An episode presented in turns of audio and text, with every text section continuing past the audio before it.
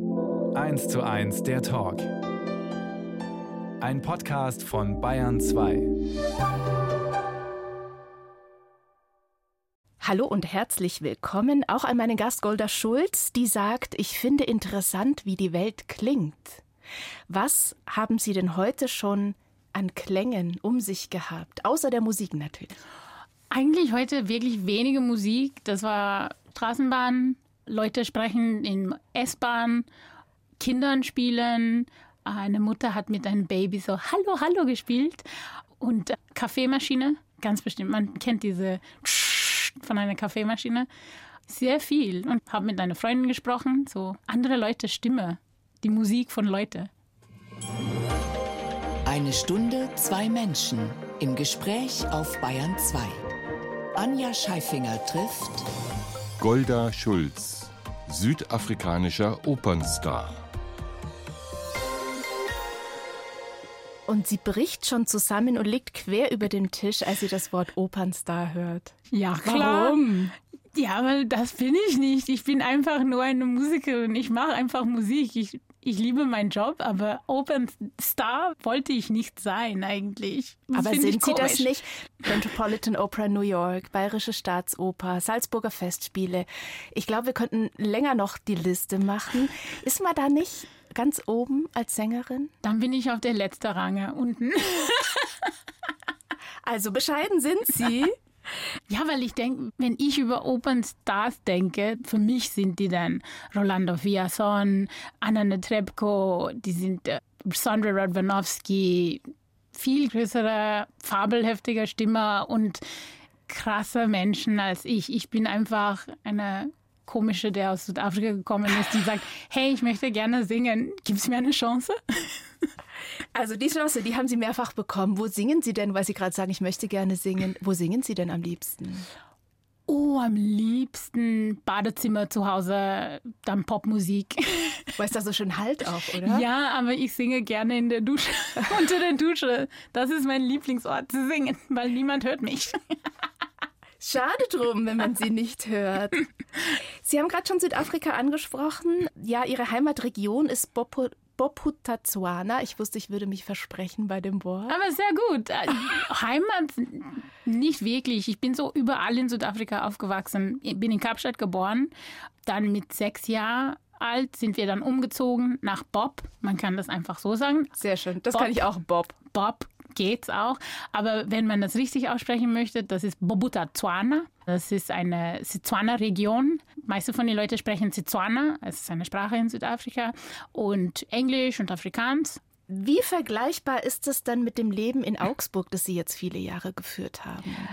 Leben im Bob, oh, zu vergleichen, das klingt ja komisch, ne? Zu Leute, die die Geschichte nicht von Südafrika nicht so gut kennen. Und ich weiß, viele Leute, die nicht von Südafrika kommen, kennen das gar nicht.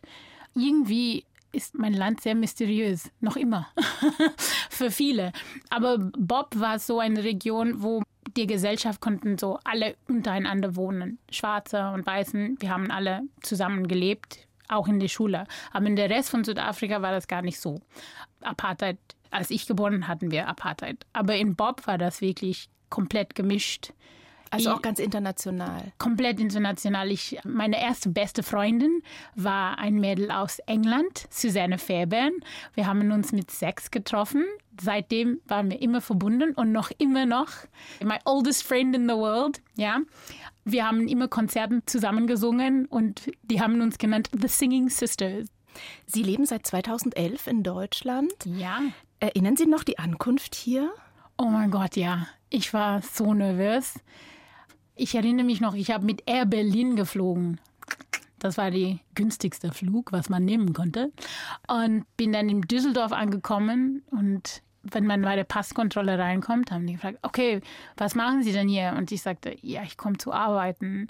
Aber die haben dann sofort gefragt, sprichst du Deutsch? Leider nicht.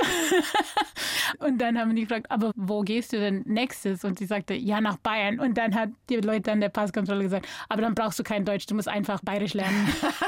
schon Bayerisch gelernt? Welches Wort denn? Gar nicht, gar Nix. Servus. Ich, Servus kann ich. Ähm, ich fühle mich daheim.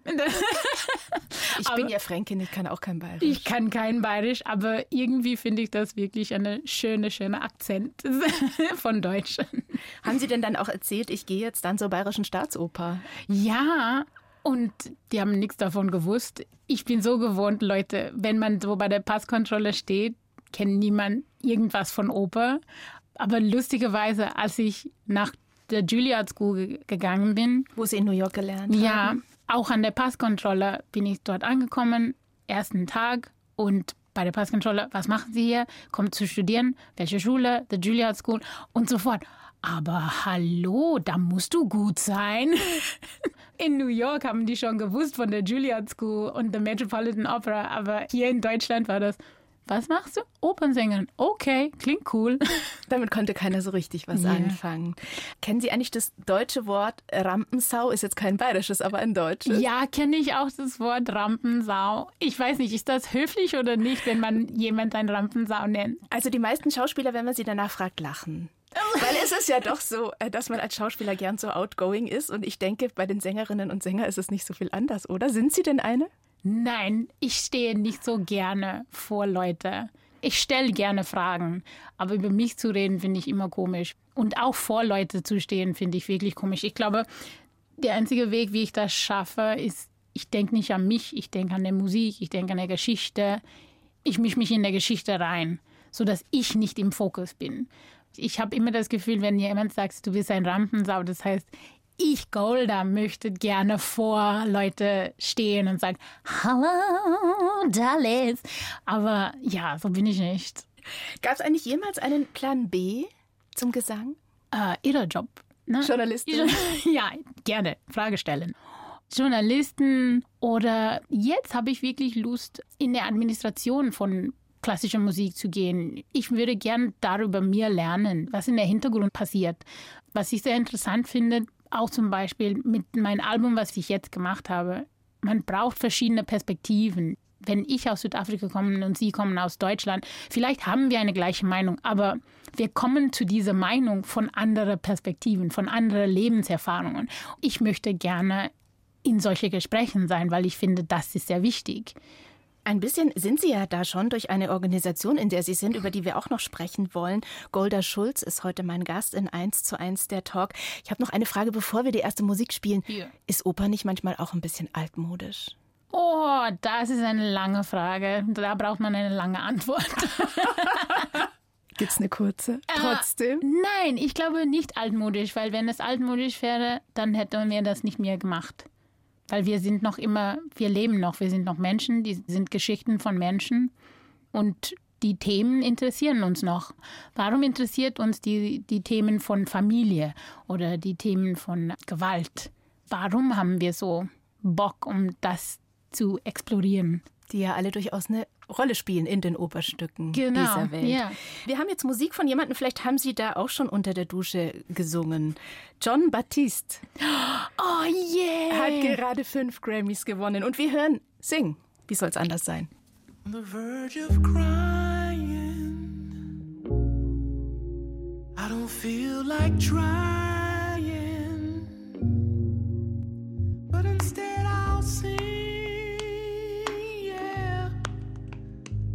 day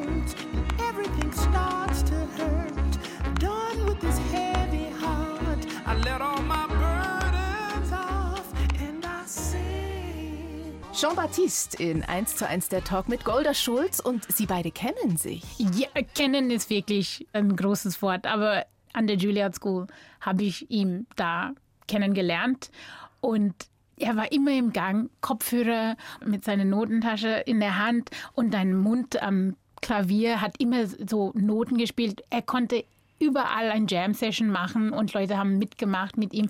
Er ist so eine schöne Charakter und schönen Mensch, hat man sofort gemerkt. Aber auch sofort merkt man, er ist ein Genie. Du hast das schon gesehen. Bums. Zu Gast bei Anja Scheifinger. Golda Schulz will die Oper diverser machen. Divers oder diverse, das ist ja gerade so ein Modewort geworden. Was bedeutet das denn für Sie? Divers heißt viele Sachen. Ich glaube, normalerweise denken Leute nur, okay, das heißt, wir müssen mehr Asiaten, mehr schwarze Leute, bla bla bla. Aber das geht nicht nur darum. Das geht, wir brauchen mehr weibliche Stimme. Wir brauchen mehr verschiedene Lebenserfahrungen im Zimmer, im Probenraum. Wir brauchen auch eine diverse Publikum. Das ist wirklich ganz unterschiedlich. Wir brauchen verschiedene Verkörperungen auf der Bühne. Man sollte andere Leute auf der Bühne auch sehen. Man sollte auch andere Leute hinter der Bühne sehen, im Publikum sehen. Ich war für drei Wochen in Bordeaux. Ich habe mein erster Adina gemacht. Und das Oper hat dann so einen Vorstellungsabend gemacht für junge, ein junges Publikum. Und eine schwarze Frau ist zu mir gekommen und sie hat gesagt, sie hat auch Dreadlocks. Die Adine, was ich auf der Bühne gespielt, die haben mir Dreadlocks gegeben und, und ich war wirklich der einzige Schwarze auf der Bühne. Und sie hat sofort zu mir gekommen und sagt, ich will Dankeschön sagen. Ich habe mich gesehen, gefühlt, weil du schaust für mich aus. Und jetzt habe ich das Gefühl, Oper ist für mich. Das ist das. Wir alle möchten das Gefühl, dass wir gesehen sind. Wie emanzipiert ist denn die Oper und wie emanzipiert sind die Frauen darin, die Frauenrollen? In, der, in die Geschichten, der Operngeschichten, ja, da brauchen wir noch ein bisschen Zeit. Ich würde gerne, dass jemand eine Oper schreibt, wo eine Frau nicht stirbt.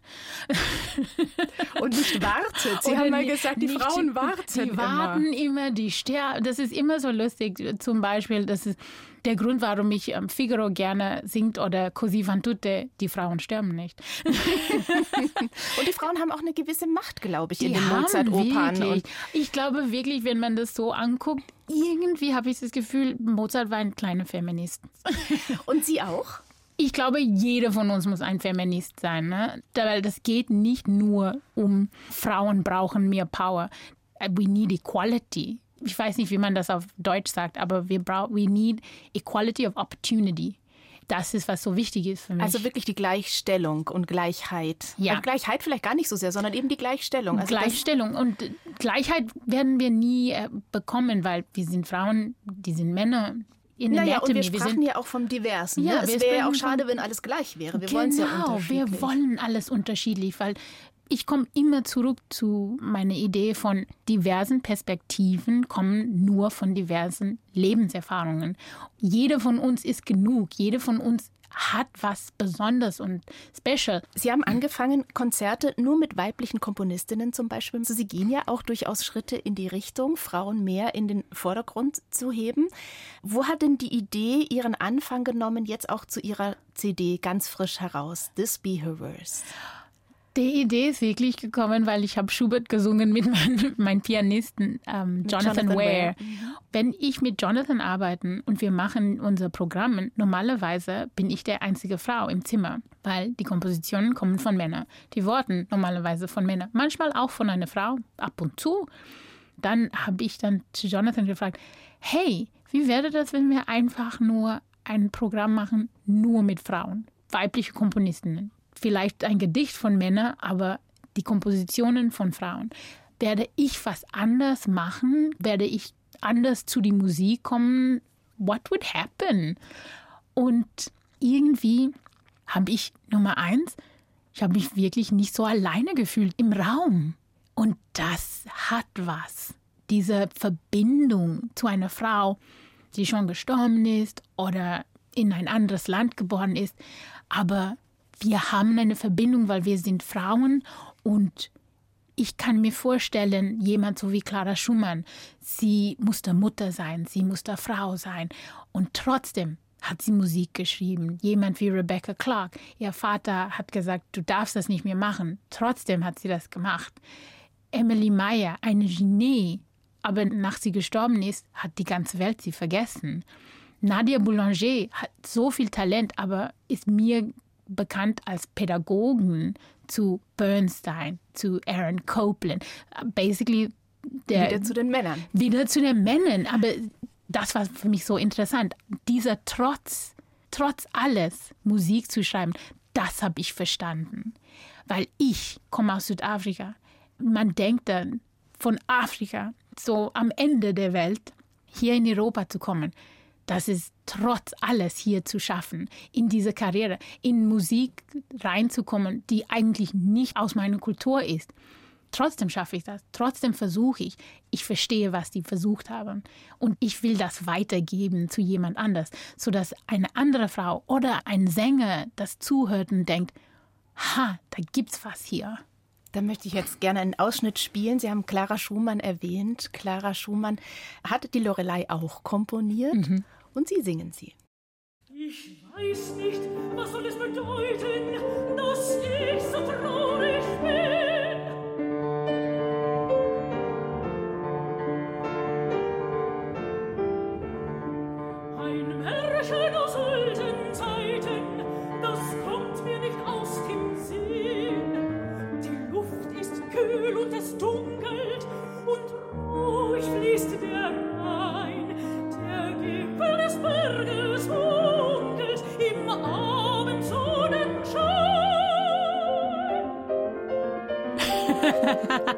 Sie lacht. Golda Schulz hat aber, als wir das jetzt gerade eingespielt haben, sofort ihren Kopfhörer abgenommen. Sie mögen sich selber gar nicht gerne hören. Oh nein, ich bin kein Fan. Für meinen Job bin ich mir ein Fan von, ich mache das live und dann gehe ich nach Hause. Muss nicht wieder drüber denken. Sie haben jetzt gerade schon gesagt, Sie können die Frauen verstehen, die gegen alle Widerstände trotzdem weitergemacht haben, Emma. Und dieses trotzdem, haben Sie gesagt, hat so viel mit Ihnen auch zu tun. Sie sind aus Südafrika, das haben Sie schon gesagt. Sie sind eine schwarze Frau. Sie haben Rassismus erleben müssen und möchten darüber auch nichts erzählen und das verstehe ich vollkommen.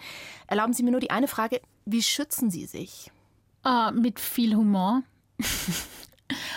Gegen alles, was so schlecht geht, meinen Sie, wie schützt man sich? Wie schützt man sich gegen Kommentare, die ja manchmal wahrscheinlich aus vollkommen blauem Himmel kommen, wo man vielleicht gerade gar nicht damit rechnet? Es gibt ja bestimmt Situationen, wo man schon eher vorsichtiger ist. Ja, da gibt's verschiedene Momente. Ne? Das passiert auch viele Frauen. In Englisch heißt das Dog Whistling. Manche Leute sagen was, die du nur verstehst, das ist eigentlich was Blödes. Aber zu der Rest der Welt ist das so, aber warum reagierst du jetzt so schlecht? Ich schütze mich mit viel Humor. Ich finde, das ist wirklich eine echte südafrikanische Reaktion. Man muss manchmal die schlechten Sachen lustig machen, sonst bringt dir runter. Und dann hat gewonnen. Wäre ein schönes Schlusswort, aber ich freue mich, dass wir noch ein bisschen Zeit miteinander haben. Lassen Sie uns doch mal nach Afrika gehen. Jeremy Yeah. Loops spielt Taxi, featuring Lady Smith, Black Mambazo mit dem Titel This Town.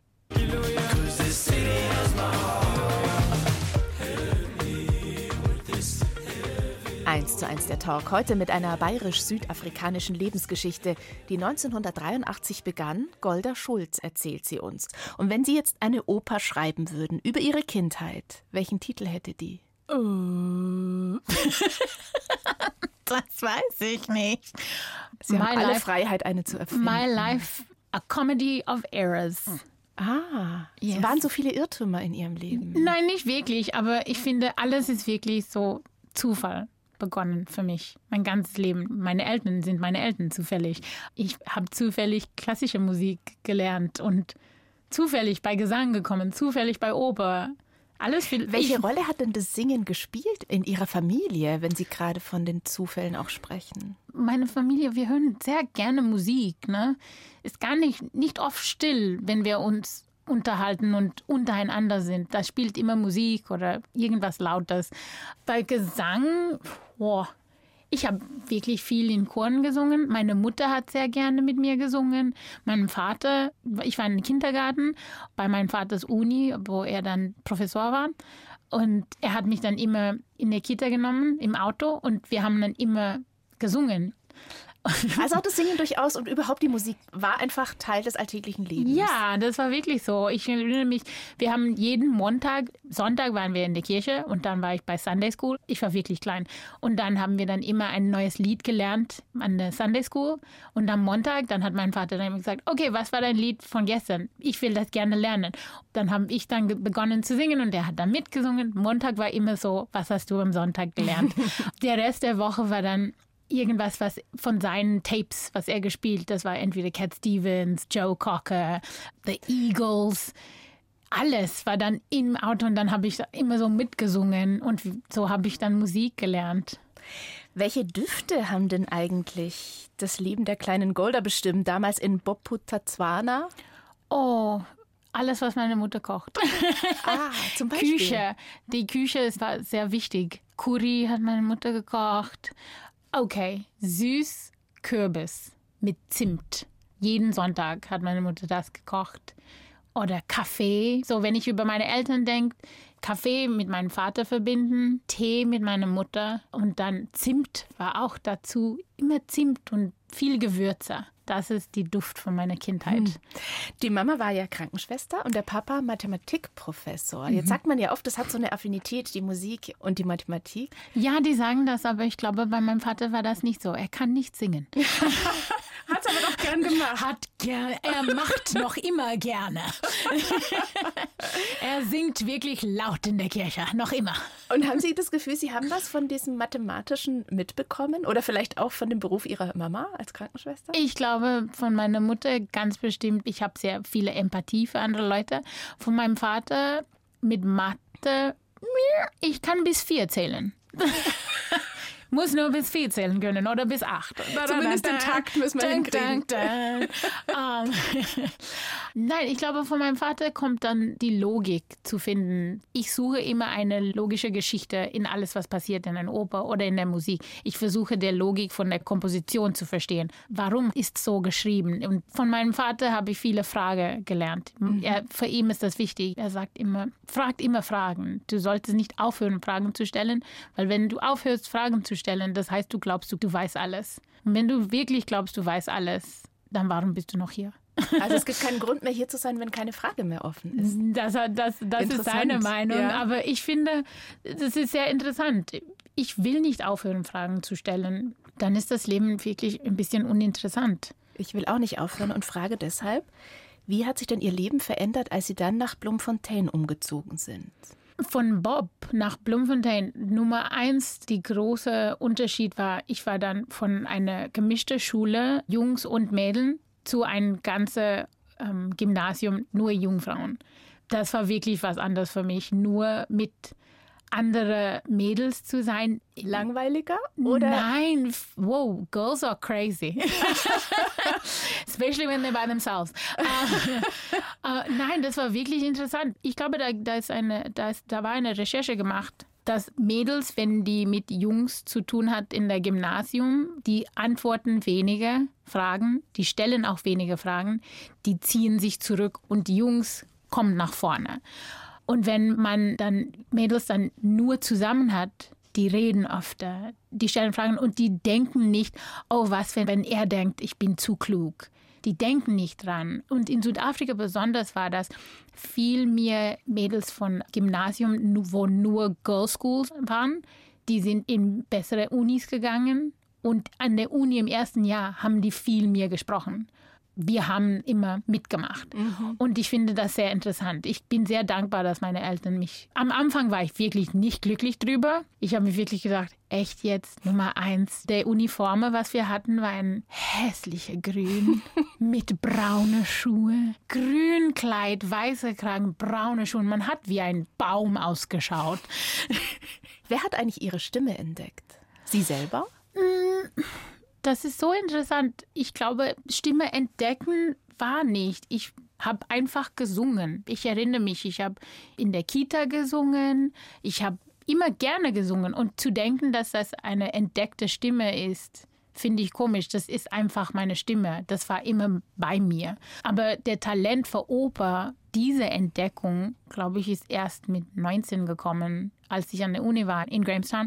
Irgendjemand muss ja auf die Idee kommen, ob Sie es jetzt waren oder jemand anderer. Jemand oh, anders. das könnte ein Beruf sein. jemand anders. Das ist sehr lustig. Vor einer Zeit hat jemand mich- mich auch gefragt, wann hast du dich entschieden, Opernsängerin zu werden? Und ich habe gesagt, ich habe mich gar nicht dafür entschieden. Ich habe einfach gedacht, hm, ich möchte gerne probieren. Ich will gerne versuchen. Aber diese Frage von, ich wundere mich, konnte ich das machen, das ist mit 1920 gekommen. Wie kam es dann dazu zu sagen, ich gehe jetzt nach Deutschland? Das war wirklich einfach. Die sind der Einzige, der mir einen Job gegeben hat. Das war's. Deswegen sage ich, alles passiert mir zufällig. Weil ich habe mich beworben bei sieben Opernstudios. Vier haben mir eine erste Runde gegeben. Zwei haben gar nichts gesagt nach der ersten Runde. Und eine von die zwei hat mir auch nicht gesagt, Dankeschön, aber nein, danke. Die haben einfach mich vergessen. Ich singe schon dort. Inzwischen singen Sie dort. Inzwischen singe ich Haben dort. Sie mal gesagt, hallo, ich bin übrigens die, zu der Sie noch nicht mal was gesagt Nein, haben nach dem Das Vorsingen? ist, das ist dem völlig egal. Und eine habe ich zu der letzten Runde gekommen und die haben mir einen Job gegeben. Und das war München, die Das Bayerische München. Staatsoper Ja. gleich. Was geht in Ihrem Kopf vor, wenn ich das Album Graceland von Paul Simon erwähne? Lang Autoreise mit meinen Eltern, Diamonds on the Soles of Her Shoes, Ladysmith Black Mambazo. Bleiben wir doch beim ersten und hören's. Ich liebe das Titel, das ist eine meiner Lieblingslieder.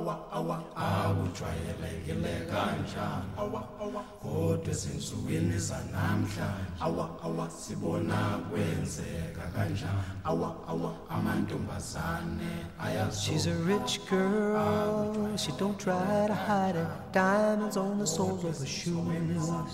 He's a poor boy, empty as a pocket, empty as a pocket with nothing to lose. Sing ta na na, ta na na na. She got diamonds on the soles of her shoes. Ta na na, ta na na na. She got diamonds on the soles of her shoes.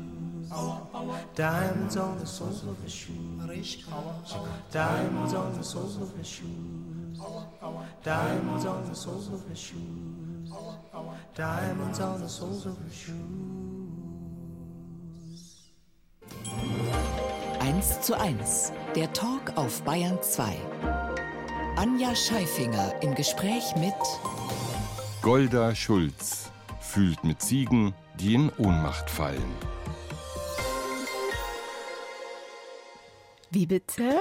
Ja, was war das? Was sind denn Ziegen, die in Ohnmacht fallen? Ja, was ist das? Ich frage mich Fainting auch. Goat Syndrome heißt es. Wow, und wir haben den deutschen Term gefunden. Ja, Ziegen, die in Ohnmacht fallen. Erklären Sie es. Ich habe das sehr oft gemacht am Anfang. Ich wollte sagen, ich rede ungern drüber, aber ist mir, ich bin so gewohnt. Ja, ich war super nervös. Ich hatte viel Angst vor Leute zu singen. Ich komme wieder zurück zu der Anfang von dieser Idee von Rampensauna, weil der Grund, warum ich das schaffe, in diesem Beruf zu bleiben, ist nicht an mich zu denken. Und als ich angefangen bin mit Singen und ich war so nervös und ich war so unsicher über- mich selbst als Mensch, als Frau. Ich war in meine 20er total unsichere Frau. Und natürlich auch dieses Wissen, ich gehe jetzt auf die Bühne und da Und dann- sind und Tausende und Nicht hören zu. Tausende, aber das war nicht Tausende, das war fünf, 30 Leute im Zimmer. So denkt dran, 30 Leute im Zimmer und ich kipp um jedes Mal. Das war wirklich ein bisschen peinlich. Aber irgendwie habe ich trotzdem geschafft. Das Interessante finde ich aber ja, Sie haben gesungen und Genau. sind erst dann umgekehrt. Und, und wir gehen dann wieder zurück zu einer anderen Frage. Wie haben Sie Ihre Stimme entdeckt? Und ich habe dann gesagt, ich habe nicht meine Stimme entdeckt, jemand anders hat das gemacht. Und das war in diesem Moment der Chefprofessor von ähm, der Musikabteilung an der Uni, wo ich war. Er hat mich dann im Büro gerufen und dann nach meinem ersten Unfall.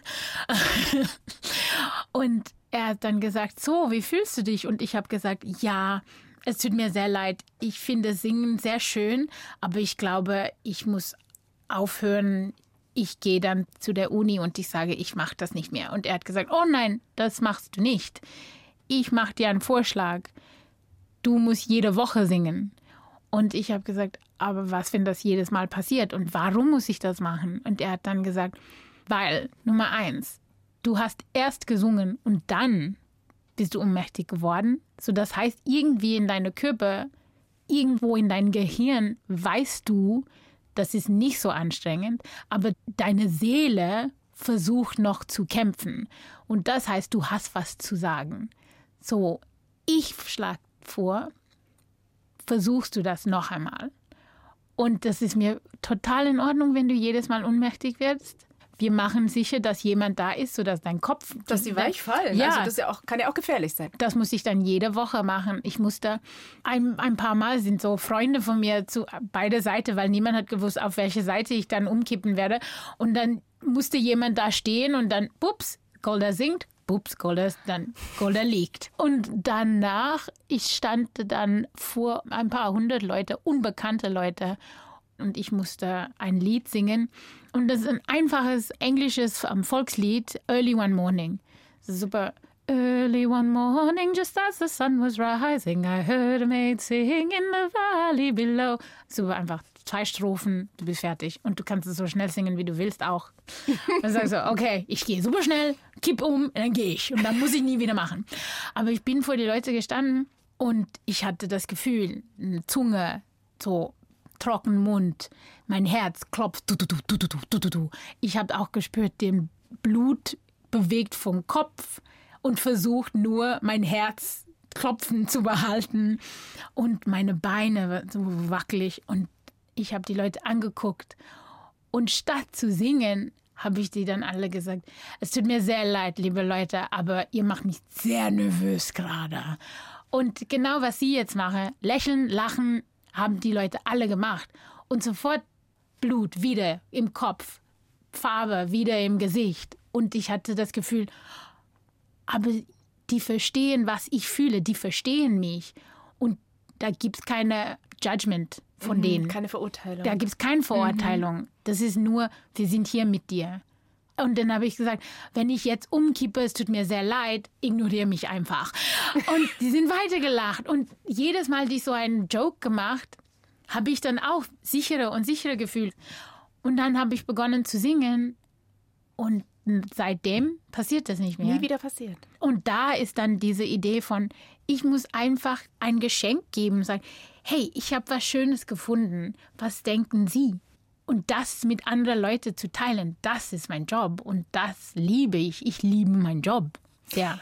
Jetzt passiert das heute nicht mehr, sagen Sie. Gibt es auch ein Ritual, das Sie haben, bevor Sie auf die Bühne gehen? Dann gibt es verschiedene Rituale. Das kommt darauf an, wie ich mich fühle an einem Tag.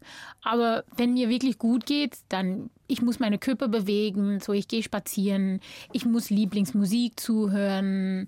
Wenn ich eine Rolle zuerst ein Debüt mache mit einer Rolle, ich gehe meine, meine Noten durch und dann versuche ich so früh wie möglich am Ort zu kommen, im Theater oder Konzertsaal. Und ich packe all meine Sachen raus, was ich brauche. Und wenn ich spüre, ho, ich habe keine Energie eigentlich in der Körper, dann muss ich Musik spielen, dann muss wirklich lauter Hip-Hop-Musik spielen oder laute Popmusik. Und jeder Maskenbildner, Bildnerin, Leute von der Maskeabteilung, die alle wissen, wenn ich dann laute Musik spielen, das heißt, du musst in mein Zimmer kommen mit Energie. Du musst mir Energie geben. Aber ich versuche jedes Mal, wenn ich auf der Bühne gehe, mit wo ich bin. I try to be where I am, how I am, and I move from there. Also präsent sein. Ja, ich versuche wirklich präsent zu sein. Ich hasse das, wenn Leute so sich alle so um mich kümmern und sagen, was brauchst du? Ich, bin, ich kann das nicht. I don't like being the center of attention. Also eine Operndiva können wir nicht aus Ihnen machen. Bitte nicht. You'll be very disappointed, liebe Leute. Es gibt eine Organisation Opera for Peace, bei der Sie auch mitwirken. Gerade auch im Hinblick auf Ihre eigene Geschichte. Sie mussten ja fast raus aus Südafrika, um die Gelegenheit zu haben, Sängerin zu werden. Ja. Was ist Opera for Peace? Was machen Sie da? So, Opera for Peace, die versuchen, die denken wirklich viel über Diversität und versucht, dass wir als Operndarsteller und Darstellerinnen, dass wir nicht nur über Gesang denken. Wir sind komplette Menschen und wir sind alle komplex. Und Oper sollte auch diese Komplexität von wir als Menschen eine Plattform geben. Und die helfen uns alle, um diese Plattform zu nutzen. Ich rede auch mit jungen Sängern und Sängerinnen. Ich versuche, dass viel mehr Leute mehr über Südafrika erfahren und der Talent, was aus Südafrika kommt. Und dann versuchen wir, Leute in Kontakt miteinander zu bringen, sodass die Brücke von Afrika nach Europa nicht so schwierig ist. Wenn ich darüber nachdenke, ich bin hier gekommen aus Südafrika, weil in Südafrika Nummer eins, da gibt es nur eine Open House, Cape Town oder ein Oper Company, Cape Town Opera. Aber da gibt es so viel Talent. Die können nicht für jeder einen Job geben. Wenn jemand sagt, aber ich will nicht nur in Südafrika arbeiten, ich möchte auch in Deutschland arbeiten oder ich möchte auch in England arbeiten, dann müssen wir diese Brücke auch einfacher machen. Wir brauchen Visums, wir brauchen Sprachkurse. Da gibt es so viel, was man braucht, bevor man eigentlich auf der Bühne stehen kann. Manchmal vergessen Leute das. Und ich meine, bei Vorsingen, ich habe ein paar Mal so Vorsingen zugehört und da kommt dann immer so eine Kreuzgegenmann. Aber der Aussprache ist nicht gut genug. Ah, so habe ich mir die Rolle nicht so vorgestellt. Ähm, oh, der musikalisch ist das nicht so gut wie der andere. Aber wenn du dann denkst, aber denk dran, woher kommt diese Person? Von wo kommt diese Person? Vielleicht haben die nicht so viele musikalische Education als jemand anders, die aus Deutschland kommt, aber die haben trotzdem noch Talent. Das heißt, dann reden wir über, ich weiß nicht, was das heißt auf Deutsch, aber in Englisch heißt das Intrinsic Bias. So, Intrinsic Bias sind die, die Sachen. Dass man einfach in seiner Bubble Du bist, quasi du bist in ist. deiner Bubble, du hast deine, deine Meinungen und wenn man so denkt, ah, ich habe mich so was anderes vorgestellt, warum, warum kannst du dich nicht neu vorstellen, in jemand in einer Rolle zu sehen? Da, da hilft ähm, Organisationen wie Opera for Peace mich, um mich in Kontakt zu bringen mit Leuten, sodass ich über solche Sachen mit denen reden können. Und ich finde, das ist sehr interessant. Also Brücken schlagen. Yes, I like it. Schlagen. Eins zu eins der Talk auf Bayern 2. Heute mit einer Weltkarriere gegen Widerstände. Die Südafrikanerin Golda Schulz singt längst mit 39. Yeah, ich bin. Dieses Jahr bin ich 39. Und sie liebt es, Geburtstag zu feiern, hat sie mir gerade in der Musik Oh erzählt. ja. Sie singt in den größten Opernhäusern der Welt, in der Bayerischen Staatsoper, Metropolitan Opera New York, Salzburger Festspiele und, und, und. Ist der Terminkalender schon voll für die nächsten fünf Jahre? Ich meine, für dieses Jahr, ja. Da gibt's, Okay, für dieses Für Jahr. dieses Jahr schon. Und ein bisschen auch für nächstes Jahr. Bis, wo sind wir? 22. Ich kann sagen, bis 25 habe ich Arbeit. Ist das eher was, was Sie erleichtert, dass Sie sagen, ja, ich habe Arbeit? Sie sind ja inzwischen auch freischaffend und eben nicht mehr an der Bayerischen Staatsoper festangestellt. Ist es was, was Sie dann eher erleichtert? Ah ja, die nächsten zwei Jahre wird es Arbeit geben? Oder ist es was, was einem manchmal auch ein bisschen die Kehle zuschnürt, dass es doch so viele Termine im Voraus schon gibt? Covid hat, man, hat mich was anderes gelernt. Dein, du kannst deinen Job auch schnell verlieren. Das kann auch schnell weggehen. So weit heraus zu wissen, was du machst, ja, das gibt man ein bestimmtes Sicherheits sicheres Gefühl. Aber trotzdem weiß ich auch von zwei Jahren Erfahrung, das kann auch weggehen. Ich weiß das auch, ja, ich kann einen Job haben, aber ich kann, me- meine Stimme kann weggehen und dann muss ich trotzdem absagen. In dieser Karriere und diesem Beruf ist das sehr schwierig zu sagen, du hast Sicherheit.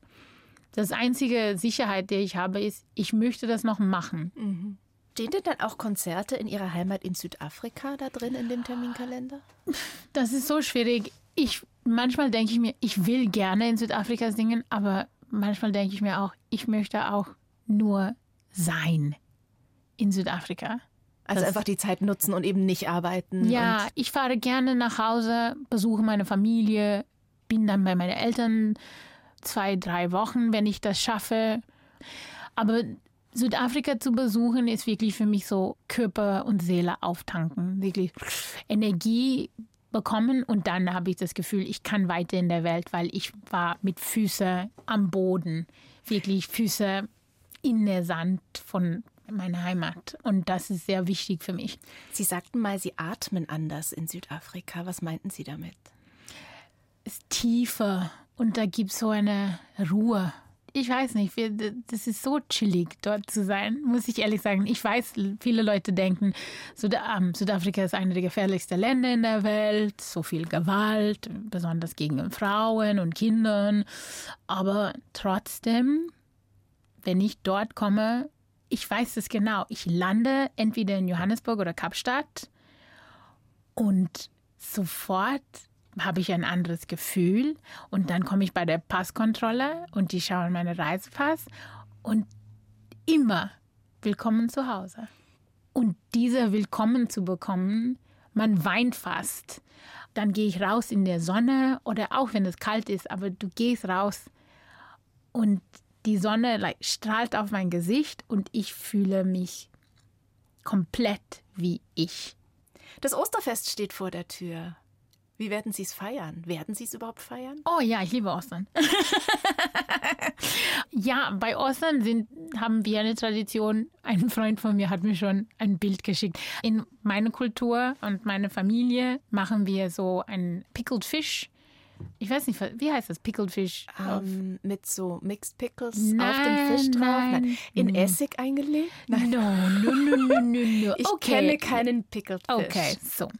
Normalerweise so in Skandinavien kennen die Pickled Fish so wie Pickled Herring und das ist alles so in Essig gemacht. Aber was wir machen, wir machen so ein Curry und dann liegt man so, du, du frittierst deinen Fisch und dann nimmst du das raus und dann in der Öl, was übrigens bleibt, muss man dann viel Zwiebel, Curry, bisschen Essig, Zucker, so ein Curry-Mix und dann kocht man das und dann legst du diese ganze Soße auf deinen Fisch und man lässt das zwei, drei Tagen stehen. Und dann essen wir das bei Karfreitag mit Hot Cross Buns. Und Hot Cross Buns sind so- Rosinen, ähm, Brötchen. Und dann macht man so ein Kreuz drauf. Und man isst das mit Butter und Käse und dieser Fisch. Und das ist so mein Lieblingsding zu machen für Karfreitag. Das heißt, der Fisch ist schon eingelegt jetzt. Nein, weil ich war noch nicht zu Hause. Oh. ich war bis Sonntag in Bordeaux und dann musste ich viele Interviews machen und lalalala. dann gehen meine, meine Eltern und ich, wir gehen normalerweise am Samstag in der Kirche, Samstagabend und Sonntag macht meine Mutter dann ein riesiges Essen und normalerweise ist das entweder eine riesige Bread mit Familie ge- eingeladen, aber dann am Montag macht man dann äh, Grillparty.